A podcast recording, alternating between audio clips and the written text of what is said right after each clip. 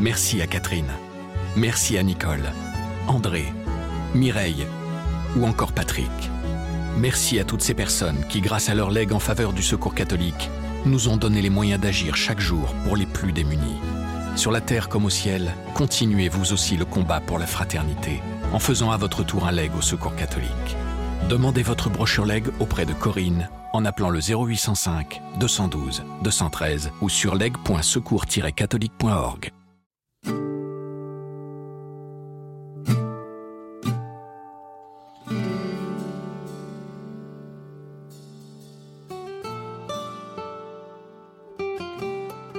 C'est une prière qui vous transforme la messe. Oui, c'est toujours la même chose qui revient. Oui, c'est toujours d'une certaine manière le même cadre qui est proposé, mais c'est vous qui avez changé.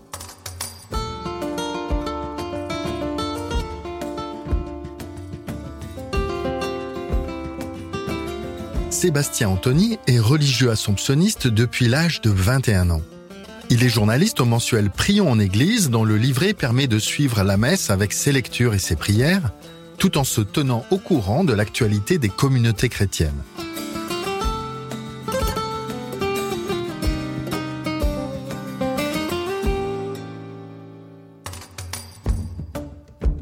Liturgiste de formation, il connaît le sens, les gestes et l'histoire de la liturgie catholique. Il commente régulièrement la messe pour le Jour du Seigneur sur France 2 et pour la radio RCF.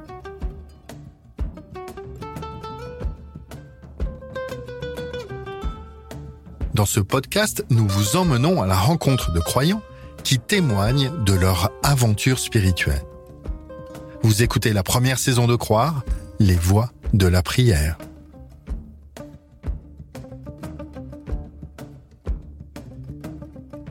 Je suis Gilles Donada, journaliste à La Croix. Sébastien Anthony m'a rejoint dans le studio d'enregistrement du groupe Bayard, situé à Montrouge dans le département des Hauts-de-Seine. Sébastien et moi sommes en effet collègues puisque nos publications Prions en Église et le quotidien La Croix appartiennent à ce même groupe de presse. C'est à titre personnel qu'il a accepté de venir témoigner de la façon dont il vit la messe qu'il célèbre depuis son ordination en 2004.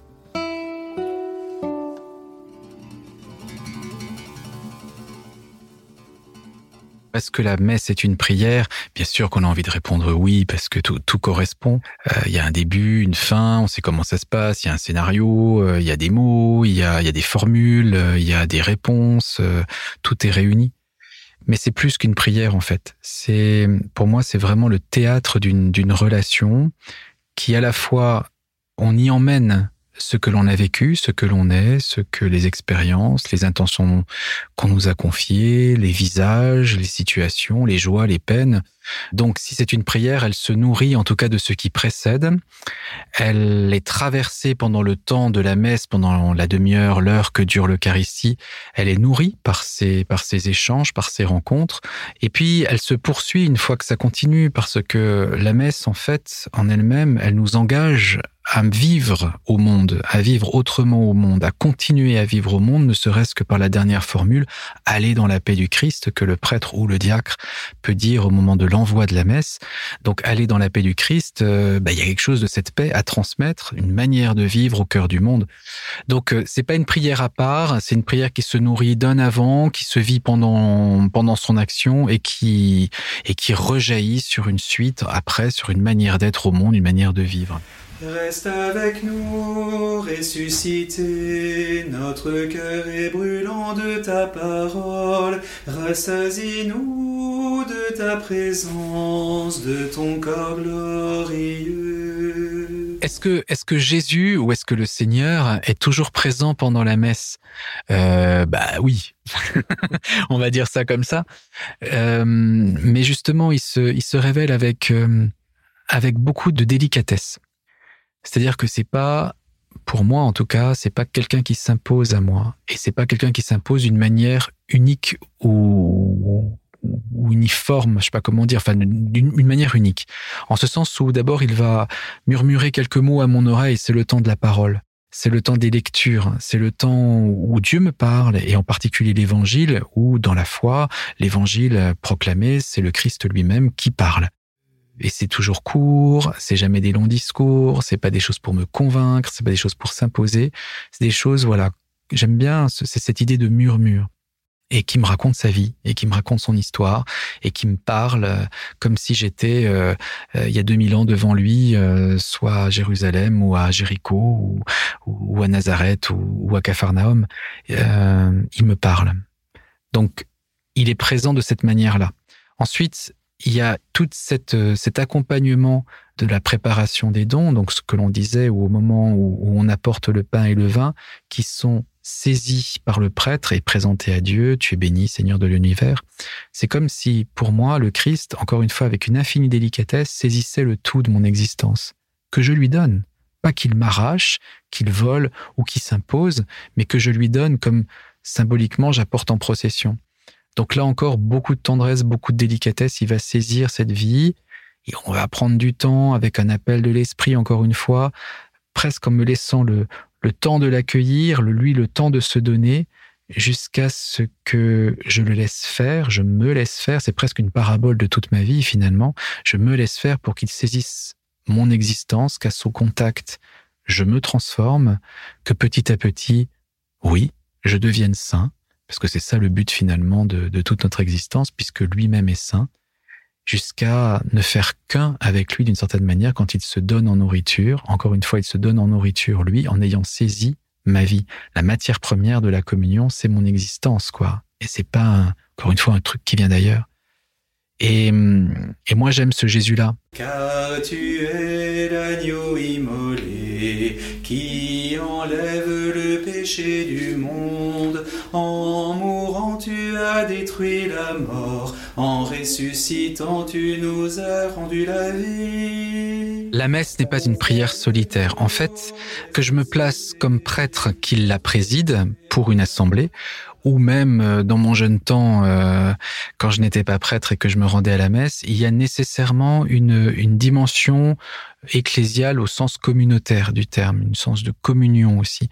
Donc je prie avec d'autres, je prie pour d'autres, euh, je m'emmène avec moi et avec mon histoire évidemment, mais il y a, hum, c'est un creuset, un terreau de fraternité en fait cette prière-là. C'est-à-dire qu'elle nous oblige à considérer les personnes qui sont autour de nous. D'abord parce qu'on se salue, on se donne la paix, on prie ensemble, on chante ensemble, on dit les formules ensemble, on tient compte de celui qui est près de nous, on tient compte des autres. Oui, c'est pas une prière solitaire. C'est, c'est vraiment, euh, c'est un creuset de fraternité. Elle nous oblige en tout cas à considérer les autres et hum, peut-être est-ce la prière la plus évangélique. Quand Jésus nous donne ses dernières recommandations en disant aimez-vous les uns les autres, bah, aimer les uns les autres, c'est d'abord, c'est aussi considérer euh, les uns les autres. Et puis aimer les uns les autres, dit comme ça, on ne sait pas trop ce que ça veut dire.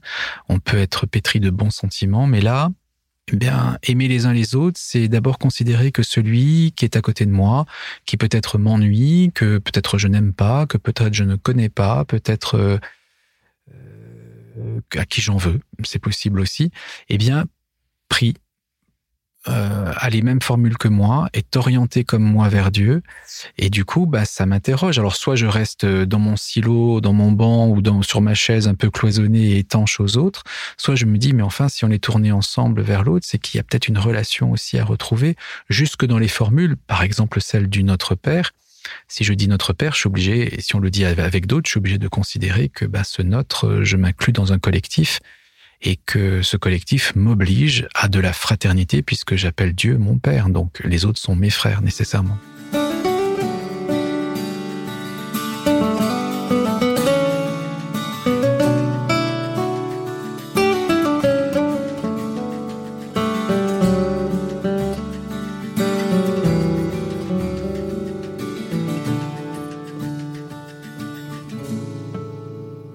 question que je me suis posée euh, avant d'être prêtre et, en étant prêtre aussi, c'était finalement pourquoi célébrer la messe? Enfin, quel était l'intérêt de la messe?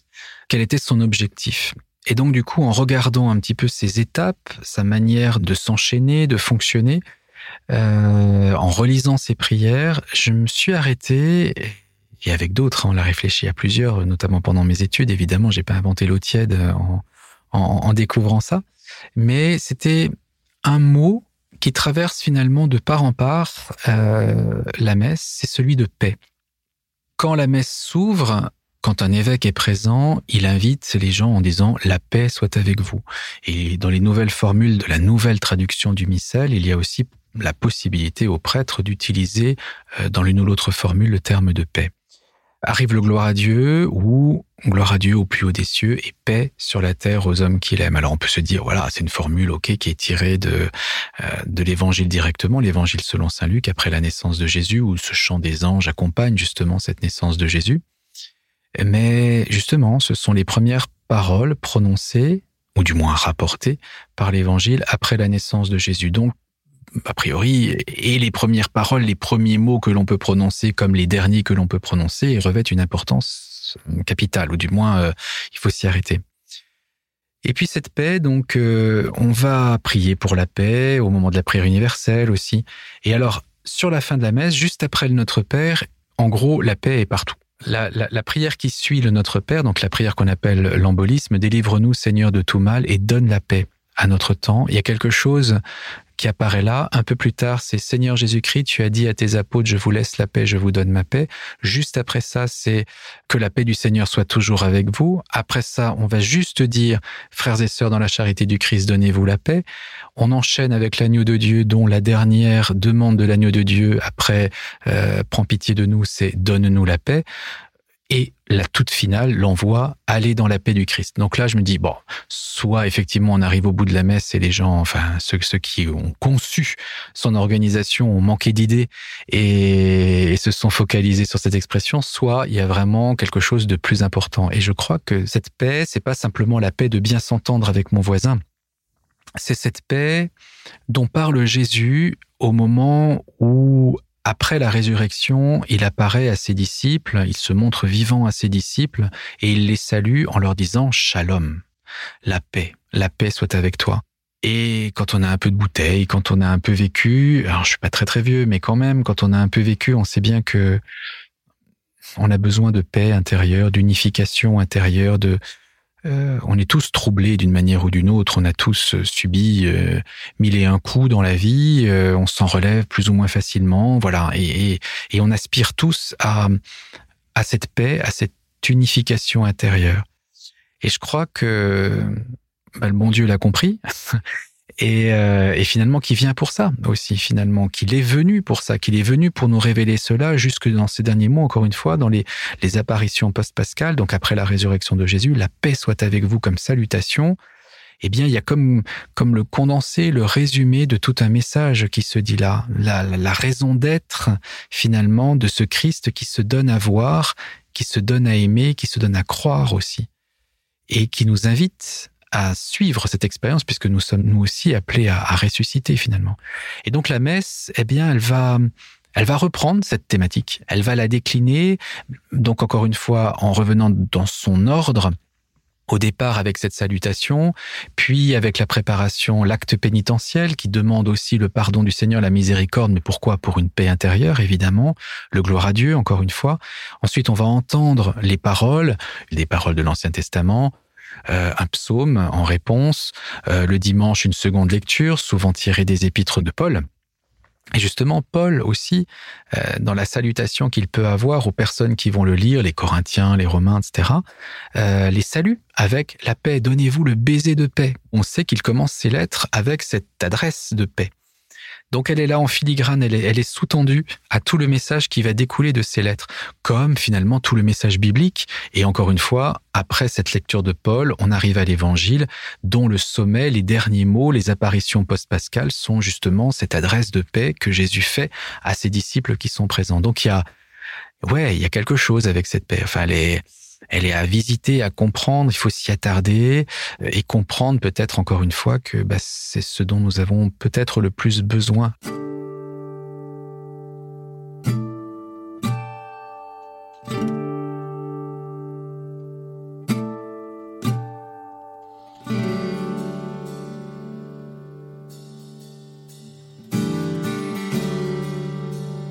Et ce pain et ce vin qui deviendront le corps et le sang du Christ qui nous sont donnés en communion, c'est pas des ovnis, ça vient pas de nulle part.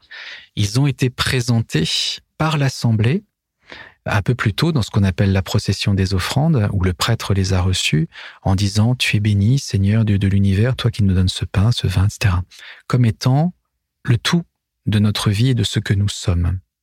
Donc ce tout de ce que nous sommes, de notre vie, c'est ce qui va être présenté finalement au Seigneur par la prière, devenir le Seigneur comme si le Seigneur saisissait dans ses mains ce que nous sommes et tout notre être, pour nous être à son contact, pour que nous soyons à son contact transformés, habités de la paix, euh, habiter de, de ce qu'il est, de ce qu'il veut pour nous, pour nous être rendus ensuite en communion. Ces hosties qui ont été, ou ce vin qui ont été apportés en procession, ce sont les mêmes qui nous sont rendus en communion euh, après la prière eucharistique, évidemment dans la foi devenue corps et sang du Christ, mais la matière première de ce corps et de sang du Christ rendu, c'est notre existence et l'épaisseur de notre existence qui entre en contact avec ce que Dieu veut pour nous, jusqu'à devenir lui pour que nous comprenions que euh, il veut pas nous donner des miettes ou, de l'à peu près ou du juste un tout petit peu, mais devenir lui ou lui nous, enfin quelque chose comme ça en tout cas, de devenir notre nourriture. Et encore une fois, son intention est de nous donner la paix, c'est ce qu'il nous révèle dans l'Évangile. Donc, euh, à son contact, symboliquement et réellement, euh, parce que ça devient présence réelle, ce pain et ce vin, eh bien, sont un appel vraiment à développer, à recevoir, à accueillir une paix dans notre vie.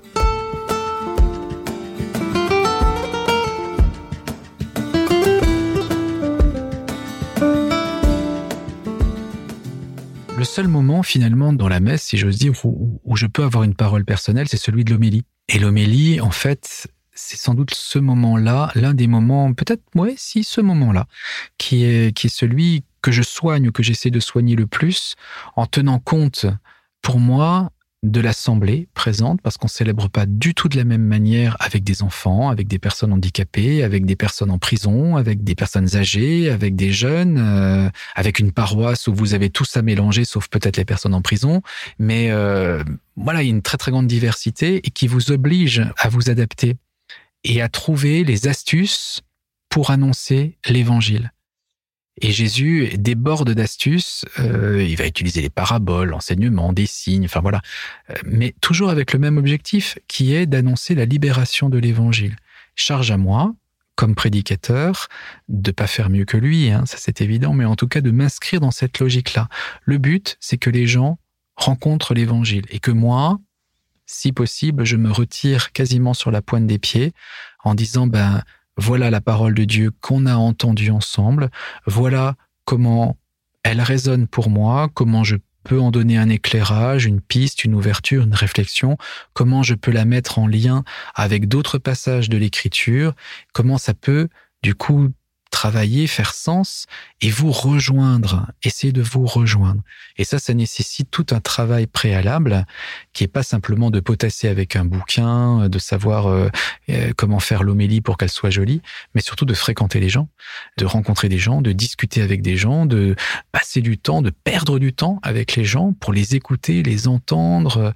Quelqu'un qui me dit, ben, moi, j'en ai marre de vivre parce que je sais plus comment faire, parce que j'arrive pas à joindre les deux bouts à la fin du mois ou bien d'autres personnes qui s'interrogent euh, euh, sur leur vie de couple, leur vie affective, ou bien d'autres personnes. Enfin, y a, y, a, y a, ça. Du coup, du coup, je me dis, ben voilà, il y a quelque chose à de l'Évangile qui peut être reçu, euh, qui peut peut-être être entendu, et ça aussi, ramener ces expériences des gens hors cadre, hors de l'Église, le ramener dans le temps de l'homélie à ceux qui, pour le coup, sont cœur de cible, qui sont devant vous, qui viennent tous les dimanches et qui savent même à la limite ce que vous allez dire, ça les déplace aussi un tout petit peu et on fait rentrer de l'air pur et dans l'église, on ouvre un peu les fenêtres à ce qui se passe à l'extérieur et on décloisonne.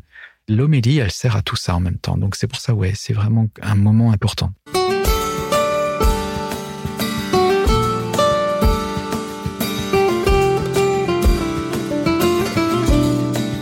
Peut-être euh, aussi une des particularités de la messe, euh, c'est qu'elle est cyclique en ce sens où vous avez d'abord des cycles sur une année, vous avez la messe de Noël, la messe de Pâques, la messe de l'Assomption, avec les grandes fêtes qui reviennent, avec les textes que vous connaissez, voilà. On a l'impression, euh, et parfois il y a des enfants qui nous disent, ah bah ça, l'histoire là, je la connais, enfin, et du coup que c'est toujours la même chose qui revient. Oui, c'est toujours la même chose qui revient. Oui, c'est toujours d'une certaine manière le même cadre qui est proposé, mais c'est vous qui avez changé. L'année dernière, euh, entre la Pâque de l'année dernière et la Pâque de cette année, il y a peut-être eu, je ne sais pas moi, des, une naissance, une rencontre, euh, un job que vous avez perdu, la retraite qui est arrivée, euh, un examen réussi. Enfin, il y a, vous n'êtes pas le même. Si la messe garde un cadre qui est toujours le même, qui revient périodiquement, avec des lectures que l'on connaît parfois par cœur. Malgré tout, c'est vous qui avez changé et c'est votre vie qui est transformée petit à petit euh, avec, par le Seigneur, transformée par sa parole et par son pain donné. Agneau de Dieu qui enlève les péchés du monde, prends pitié de nous. Agneau de Dieu qui enlève les péchés du monde.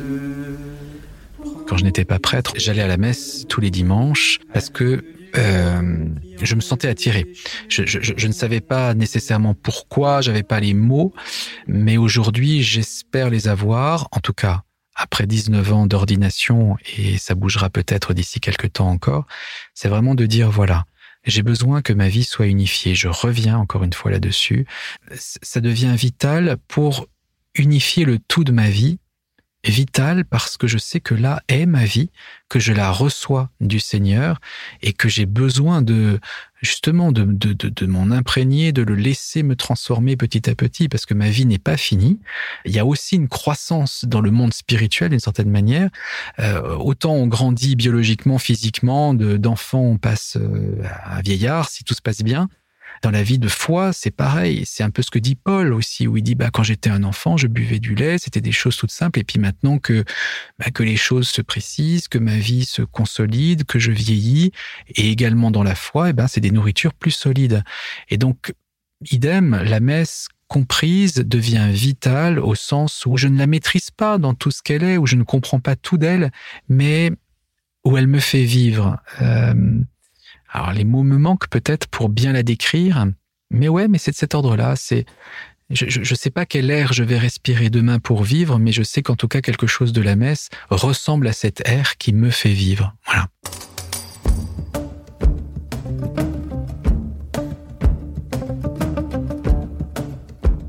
Nous voici arrivés au terme du quatorzième et dernier épisode des Voix de la prière. Si cette saison vous a intéressé, n'hésitez pas à écouter les épisodes de cette première saison du podcast Croire. Vous pouvez également vous abonner à nos podcasts et laisser une étoile, un avis ou un cœur.